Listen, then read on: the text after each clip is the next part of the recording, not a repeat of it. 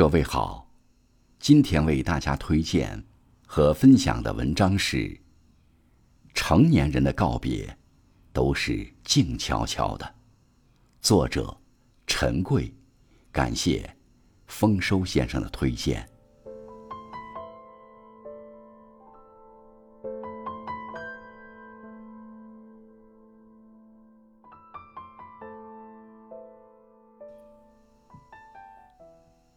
网络上流行这样一句话：成年人结束一段关系的方式，并不是争吵和崩溃，而是一种默不作声的疏离。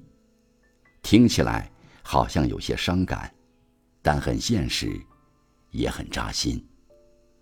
由于各自的生活方式、工作压力、人生轨迹的不一样，在生命的长河中，有人在这一站下车。也有人在那一站上车，不必强求奢望，有可能是缘尽罢了，更有可能是在他的生命里出现了比你更重要的人，就请你就此放手别过，千万别纠缠打扰。也许是少年不识愁滋味，在我们的学生时代，总有那么几个兄弟。好的几乎成了一个人，总以为青春的旅途是殊途同归，谁知道他的名字叫后会无期。随着毕业季的到来，彼此的情感也毕业了，安安静静地躺在通讯录里，联系越来越少，越刻意。也许友谊的保质期已过，正如陈奕迅的歌唱的那样。来年陌生的，是昨天最亲的某某。曾经的天长地久，却敌不过岁月的沧桑。《山河故人》中，有一句台词：“每个人只能陪你走一段路，迟早是要分开的。”因为成长是一个不断告别、取舍、权衡、遇见的过程，特别是在成年人的世界里。告别更是常态。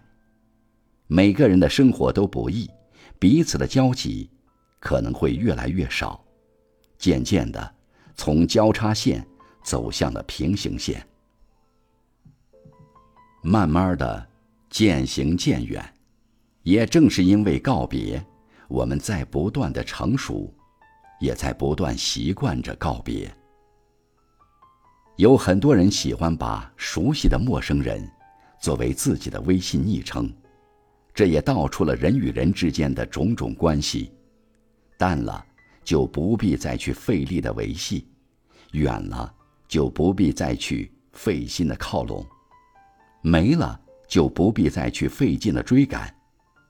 没有长亭古道，没有折柳相送，没有劝君更尽一杯酒，只有。不打扰，沉默的告别，这也许是最后一次最默契的握手，成全了自己，也成全了别人。成年人的世界里，有很多的人，走着走着就悄悄的散了，因为有太多的忙碌，太多的无奈。翻开聊天记录，发现上一条内容是大半年前的。再也没有了下文。借这个机会，在告别中放下，安顿好自己的心绪。如同大自然的花朵一样，总会有凋零的时候，不必悲伤难过，这是一种成长经历。因为每个人都是孤独的行者。愿往后余生，用真心真情。